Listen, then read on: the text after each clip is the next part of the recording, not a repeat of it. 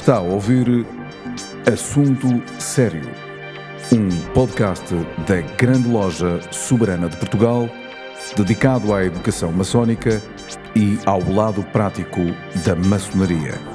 Levamos a todos vós um programa para maçons e não maçons, onde serão abordados temas maçónicos e profanos numa perspectiva maçónica.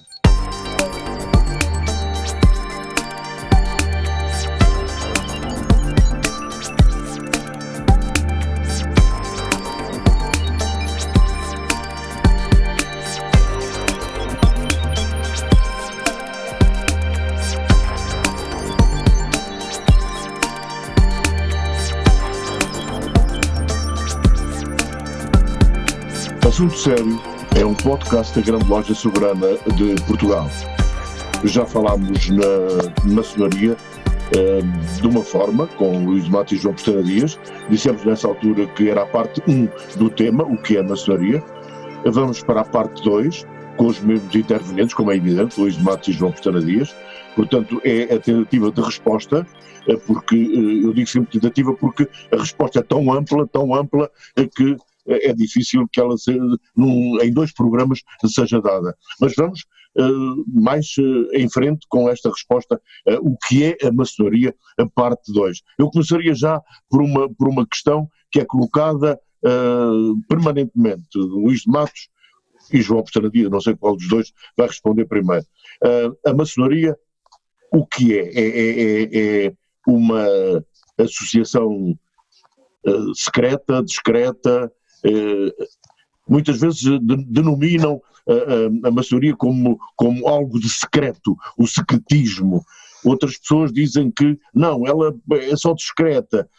Eh, tenho a impressão que nenhuma palavra nem outra servem ou se aplicam a esta situação. há, há uns bons anos atrás, a primeira vez que visitei a cidade de Londres, passei ali na Great Queen Street, que está na zona de Covent Garden, praticamente o centro nevrálgico de Londres, uh, e vi uh, um edifício enorme que é a sede da grande loja da Inglaterra, que a primeira, impressão que tive não foi que fosse nem discreta, nem secreta, não tem nada discreto. É perfeitamente visível, claro, diz Freemasons Hall e tem a porta aberta a quem quiser entrar. E entrei, fui ver o que era a maçonaria na Inglaterra. E tem um museu de facto único, eu convido toda a gente que me está a ouvir e que tenha interesse por estes temas, maçom ou não maçom, que veja, não, é que nem precisa de bater à porta, a porta está escancarada. É entrar e ver, e ver o historial da maçonaria que ali está exposto para toda a gente podem-se fazer perguntas, podem-se visitar os templos, pode-se sentar, inclusive, nas cadeiras dos vigilantes, dos veneráveis, o que se quiser está lá visível para toda a gente. Claro que isso alterou a minha perspectiva do que é a maçonaria para sempre, não é? A maçonaria efetivamente não é nem deve ser discreta, não tem nada de discreção. A maçonaria é diferente, é privada, tem a ver com o meu direito privado à minha intimidade, a forma como a vivo. Contudo, a maçonaria tem uma série de frutos, se for bem praticada, e esses frutos são públicos, são como as flores, são como os jardins, devem ser visíveis, não devem ser usados em proveito próprio para que não tenhamos uma maçonaria perseguida. A maçonaria, então, não é discreta claramente, não é secreta claramente, é, contudo, íntima na sua, na sua vivência. Isso sim. Sim, e há aqui uma, uma coisa muito, muito interessante, Fernando.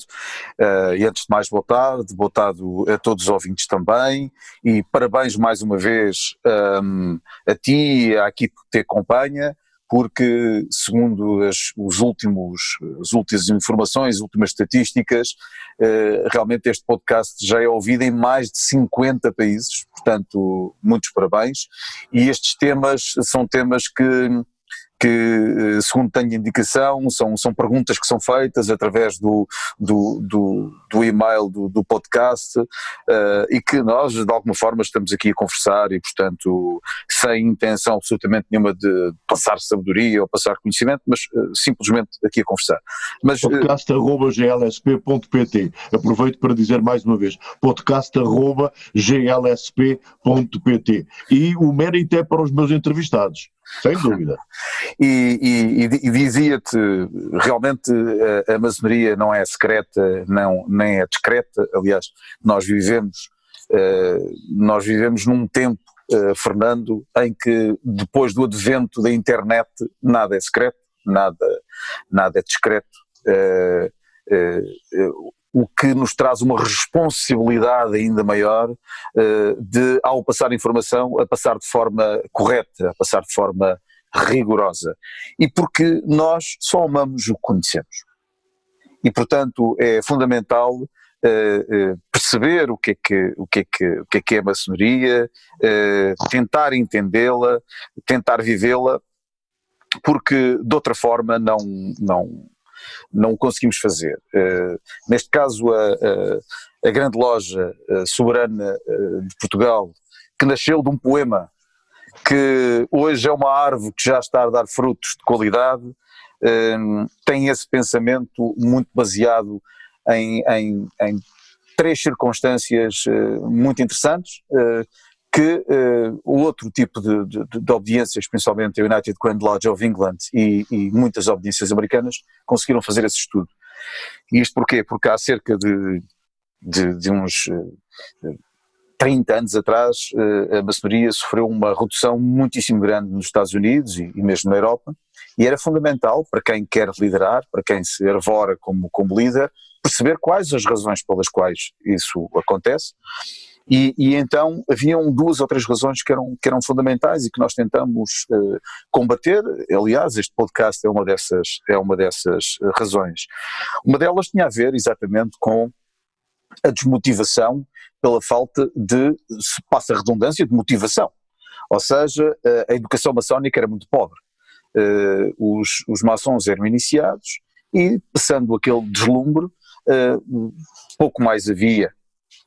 Uh, e então a Grande Loja Soberana de Portugal tem uh, uh, tentado através, tentado e, e, e deixa-me dizer, conseguido de alguma forma combater esse, esse, esse, esse problema através de muita educação maçónica, de muita instrução maçónica, eh, de muito olhar para a parte social e para a parte solidária, ativa e esclarecida e da muita formação dos seus mestres, que é algo que é fundamental.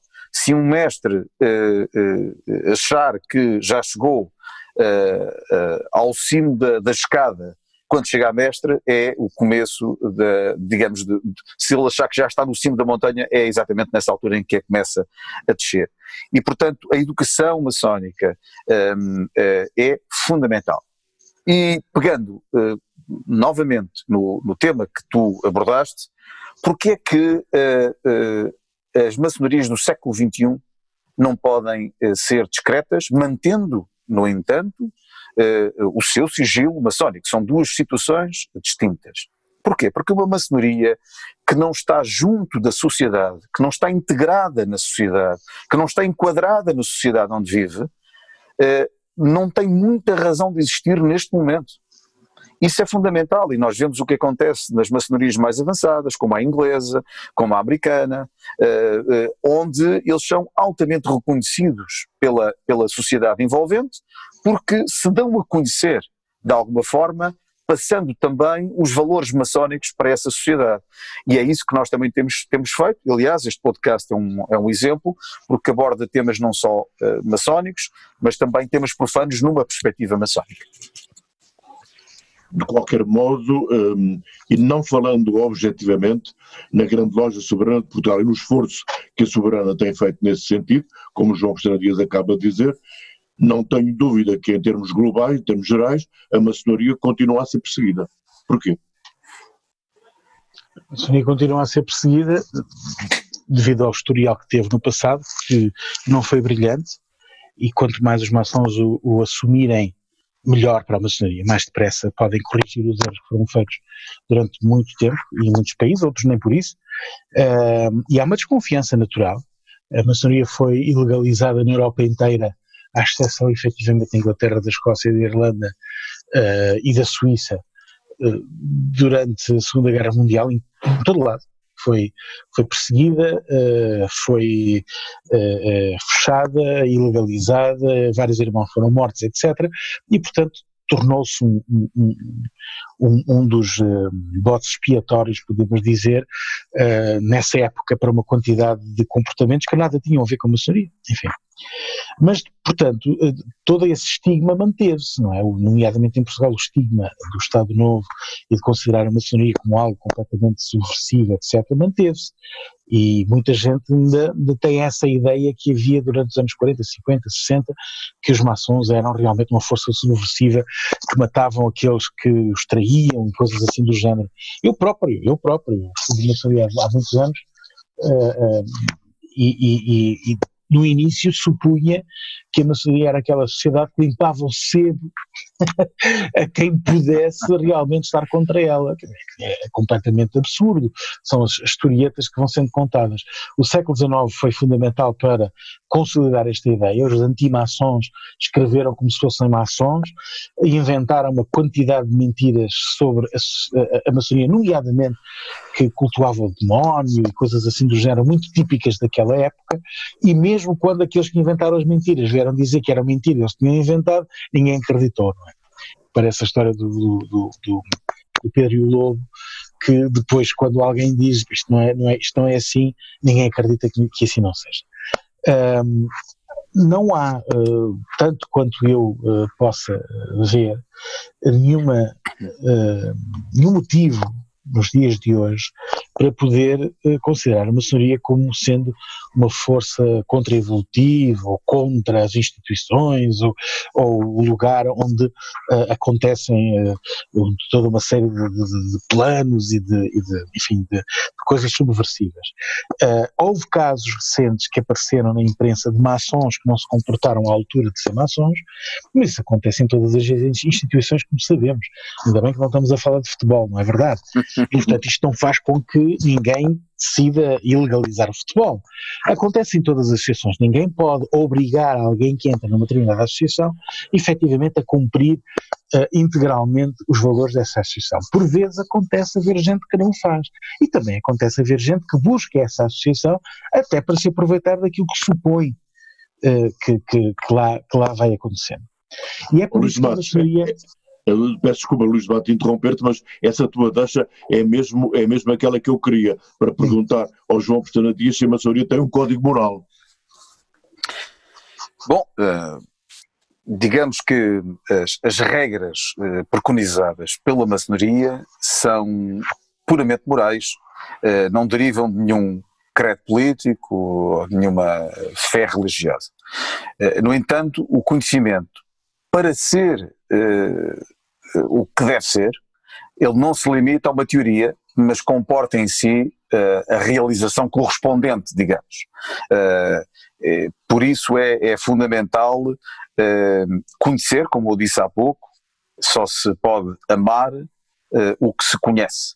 E eu diria, Fernando, que uma das maiores enfermidades de um povo é a falta de doutrinação esclarecida, razão pela qual nós, vezes sem conta, tentamos, eh, eh, digamos, criar esta, esta semente e que as coisas já estão a acontecer, pelo menos na, na, na soberana, relativamente a isto. Porquê?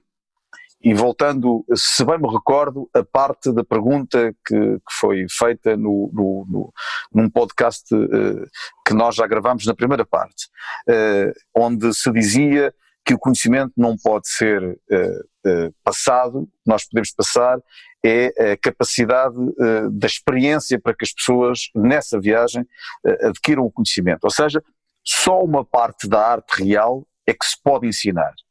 a outra tem que ser estudada, tem que ser intuída e tem que ser vivida. Ainda nesta situação que tu me acabas de perguntar sobre a questão do código moral, por exemplo, há um ensinamento muito importante eh, que tem a ver com a virtude. Tem a ver com a virtude. Eh, porque o maçom combate o vício. um, um maçom exalta a virtude.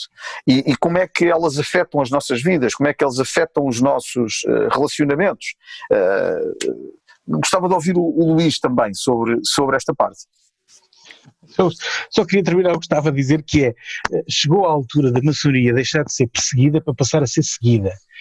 E isto uh, vem direitinho à, à, razão pela qual uh, eu desde a primeira hora apoiei esta ideia de fazer um podcast pela grande loja soberana que me pareceu de facto extraordinário. Quanto mais obediências fizerem coisas como estas, melhor. Como dizias há pouco, ninguém pode amar aquilo que não conhece. Portanto, deixemos de perseguir, passemos a seguir para perceber o que é que, o que, é que se passa. Muitas vezes perguntam-me o seguinte, mas, mas espera lá, se a maioria não tem nada a esconder, porque é que se reúnem à porta fechada? Eu, eu, eu vou-vos explicar uma coisa que se calhar vos vai deixar surpreendido. Eu fui ao dentista há pouco tempo e ele fechou a porta quando eu entrei no consultório. Eu acho que não tinha nada a esconder, eu pelo menos fiquei com, com esperança que não tivesse nada a esconder. sim, sim. No Isso. fim da consulta não tinha mesmo nada a esconder. E não foi a única consulta onde isto aconteceu. Consultas de outras especialidades médicas também fecham a porta. Mas neste Natal, eu fiz uma coisa que se calhar não devia, que foi convidar a minha irmã a vir cá a casa. E a minha irmã esteve cá em casa e quando ela entrou eu fechei a porta da rua e estivemos a noite toda a conviver e a conversar e a rir e a, e a celebrar o Natal, mas de porta fechada, vejam lá, coisa tão estranha. Pois é, é oh, assim que os seres humanos são. É verdade, humanos, oh, quando fazem algo de íntimo, fazem-no à porta fechada. É, é só isto, é íntimo, é deles, é, é particular, é privado, como disseste há pouco. É a nossa intimidade. É isto. Porquê é que fazemos à porta fechada? Pois, por isto.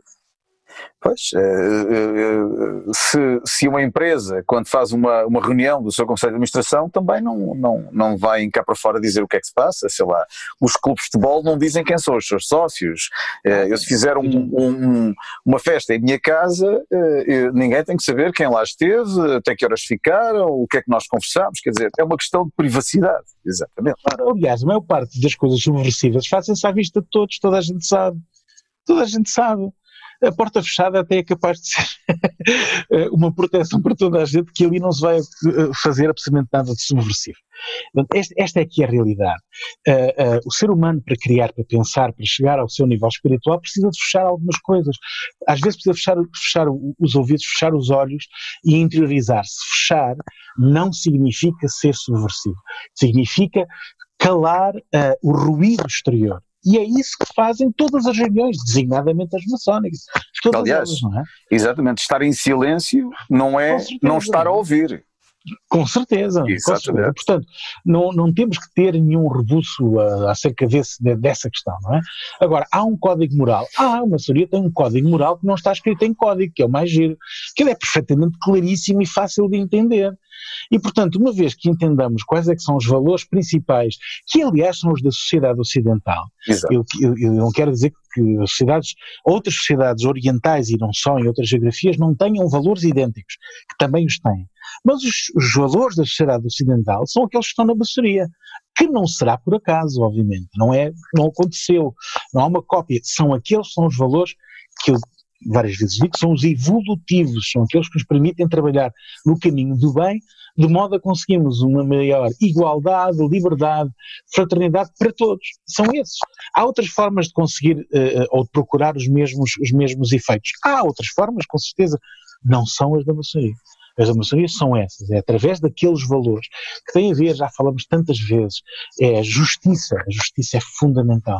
No ambiente maçónico não pode haver injustiça, significa que não pode, não pode haver iniquidade, ou seja, falta de igualdade. Uh, uh, não é? outro valor extremamente importante, também já falámos, é a liberdade para poder falar, ter opinião, dizer, ou seja o que for, nem que sejam disparados. Numa loja maçónica ouvem-se muitos disparados. Eu temo os sítios onde não ouço disparados, porque em geral significa que ninguém está a dizer o que pensa. Ninguém está a dizer o que pensa. E não se podem dizer disparates em alguns locais, porque somos imediatamente censurados. Ora, na maioria não há censura, não pode haver censura. Há a maior liberdade para expor todas as opiniões, desde que também haja a disponibilidade para ouvir a opinião dos outros e a, a, a, o contraditório, não é? O contraditório é um valor maçónico absoluto também. E assim por diante. Nós estamos, a, por exemplo, na questão religiosa, muitas vezes fala-se nesta questão.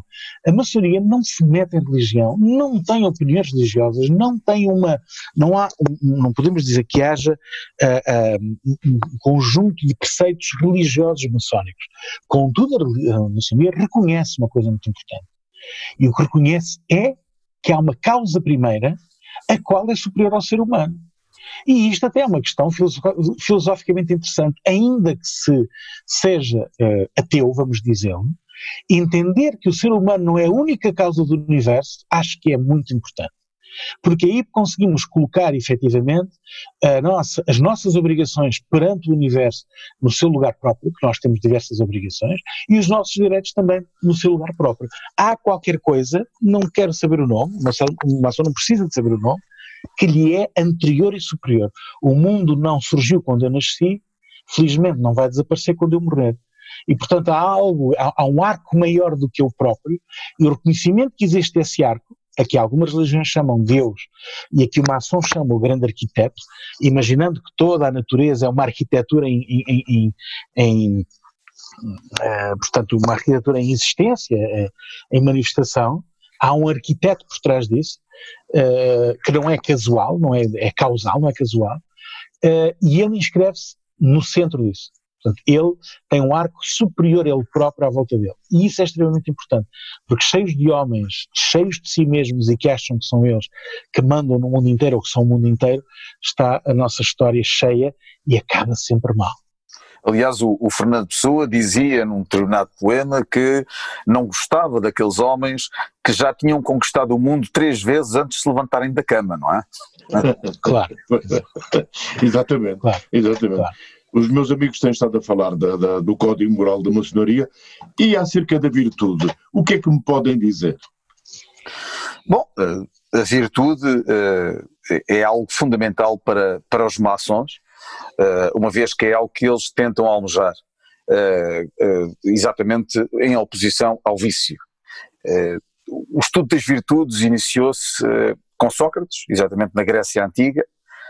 Para ele, a virtude era o fim era o objetivo de toda a atividade humana e identificava-se com exatamente aquilo que o Luís tinha dito num, num, num podcast anterior, identificava-se com o bem que convém à natureza uh, humana. Mas, por exemplo, Platão, também na Grécia Antiga, desenvolveu a doutrina de Sócrates e apresentou a virtude como um meio para atingir as chamadas bem-aventuranças. Foi ele que desenvolveu, entretanto, as quatro virtudes cardeais, eh, que era a sabedoria, a fortaleza, a temperança e a justiça, que a maçonaria também tem e que, e que ordena do ponto de vista também energético. E finalmente Aristóteles, ainda na Grécia Antiga, ensinou que as virtudes não são hábitos do intelecto, mas sim da vontade. Para ele não existem as chamadas, digamos, virtudes inatas, mas elas adquirem-se todas pela repetição dos atos que gera o costume, gerando a chamada a expressão virtude moral. E, portanto, eh, eh, essa, esta questão dos vícios e das virtudes é, é, é o tal paradoxo eh, que simbolicamente, por exemplo, está exposto também no mosaico, no mosaico maçónico, na bipolaridade, na, na, nesta equação numérica que é o número 2. Agora, uma, uma, questão, uma questão mais prática, até, eh, digamos, para complementar a vossa intervenção, se não se importam, que é assim: eh, um maçom um, bate maçonicamente à porta do templo, o novo mestre mandou entrar, mas perguntei: de onde vais, meu irmão? Ele responde: de uma loja de São João. Porquê que ele responde isto e que São João é? É o São João Batista, é o São João Evangelista?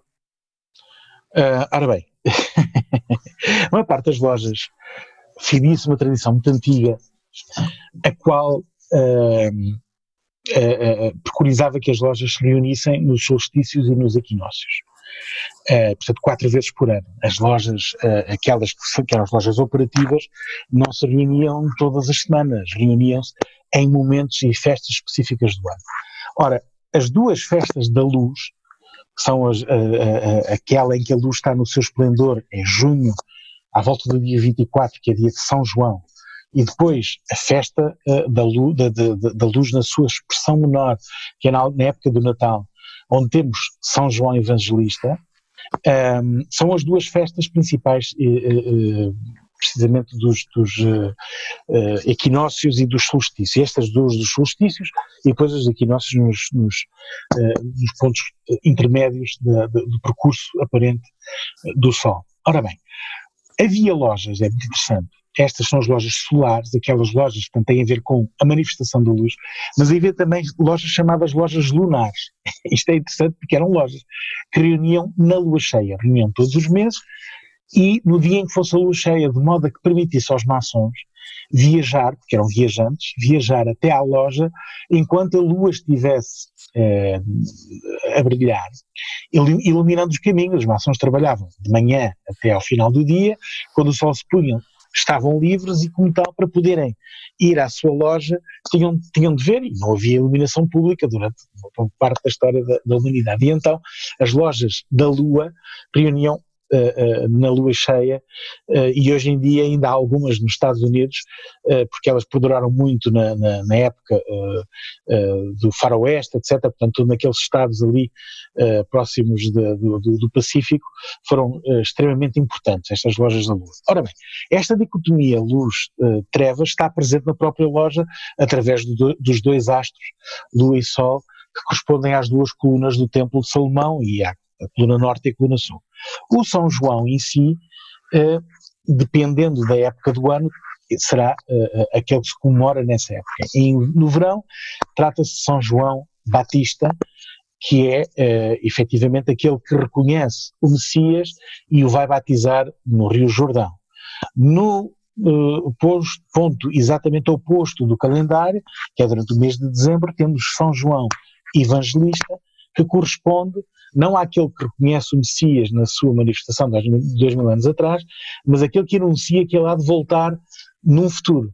Esse é o São João Evangelista. O Evangelho de São João é central à maçonaria, é aquele que está sobre o altar e, e onde, onde, a Bíblia é aberta, é aberta no primeiro capítulo desse, desse Evangelho, e portanto ele é considerado, ele é destacado de todos os outros Evangelhos por maçons, por toda uma série de características, enquanto que os outros evangelhos são sinópticos e explicam, dão, dão uma sinopse uh, uh, sequencial uh, da vida de Jesus Cristo, o, o, evangelho de João é muito mais filosófico, até na sua abertura, e, e, aborda outro tipo de temas à volta da questão do Messias, concluindo exatamente com essa promessa de que ele um dia virá.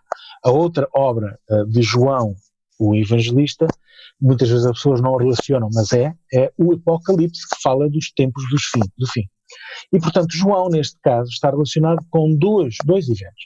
Primeiro, a vinda de Cristo há dois mil anos atrás, segundo, um novo regresso de Cristo, ou seja, tal como o sol em junho é resplandecente, é, quando chegamos ao inverno os dias são cada vez mais curtos, portanto o sol é como se diminuísse, e depois há uma promessa de que há de voltar a haver um verão mais adiante, e de que ele há de regressar no seu esplendor completo. Este é o papel de João o Batista e de João o Evangelista. Ambos demonstram uma boa parte uh, daquilo que são as virtudes, as virtudes que falamos há pouco, nomeadamente a fé e a esperança, que são, são, são centrais, são, são virtudes teologais, porque São João Batista diz aos seus discípulos que o Messias já nasceu, hão de encontrá-lo, apesar de ele não, de ele não o ter visto. E isto ocorre também com o animal eh, mítico relacionado com São João eh, Batista, que é o galo, que durante a noite escura anuncia o nascimento do sol, ainda que ainda não haja nenhum raio desse sol. O galo sabe que o sol vai nascer e está prestes a nascer, todos os outros estão mergulhados na escuridão e devem seguir-se por este líder que é o galo e procurar esperar que o sol nasça, porque ele efetivamente vai nascer. Isto é a melhor definição de, de, esperança, não é? Do mesmo modo, a fé está presente tanto em Evangelista como no Batista, no São João, porque a fé de, de São João, uh, o Evangelista, é que Cristo vai regressar. E a fé é aqui uh, uh, definida como sendo uma substância concreta de coisas que hão de acontecer, que hão de aparecer. E, portanto, neste caso, ele corporiza também esta ideia. Ambos os São Joãos têm aqui uma, uma um caráter dual, como se tivessem duas caras, não é? Uma de inverno e uma de verão, dão, portanto, continuidade a todo o ciclo anual uh, maçónico e, e, da celebração uh, do, do, que são os ritos da Igreja, não é? São, são de facto fundamentais para o simbolismo uh, maçónico. E já agora Portugal festeja o São João Batista, não é? Uh, em Portugal festeja-se ambos. Uh, e festeja, claro, São João Batista. Uh, a grande loja líder da Inglaterra foi criada a 24 de junho, foi em São João Batista, não é? E, portanto, não, há, não, não, não são datas casuais, são datas em que os maçons se encontravam e em que celebravam essa luz. E hoje em Portugal, no São João, pulam-se as fogueiras, são a imagem precisamente dessa luz em manifestação, não é? Muito bem, Luís de Matos, isto, isto também serve para, para ajudar aqueles irmãos que, quando chegam ao templo e o mestre, uh, o Veral, este pergunta de onde vens, meu irmão, que ele responda de uma loja de São João, mesmo que uh, sem especificar se é João, São, jo, São, João Batista ou São João Evangelista. o que exatamente. não pode dizer que vem do Marquês de Pombal, não é? sim, até. Claro que sim, claro que sim. Muito obrigado. Uh, João Costela Dias e Luís de Matos foram os meus convidados neste podcast O que é a maçonaria? Parte 2. Muito obrigado pela vossa presença e eu termino apenas eh, lembrando que São Paulo distingue o homem velho do homem novo e distingue o homem exterior do homem interior e o homem psíquico do homem espiritual. Por alguma razão o faz. Pensem nisto. Até à próxima semana.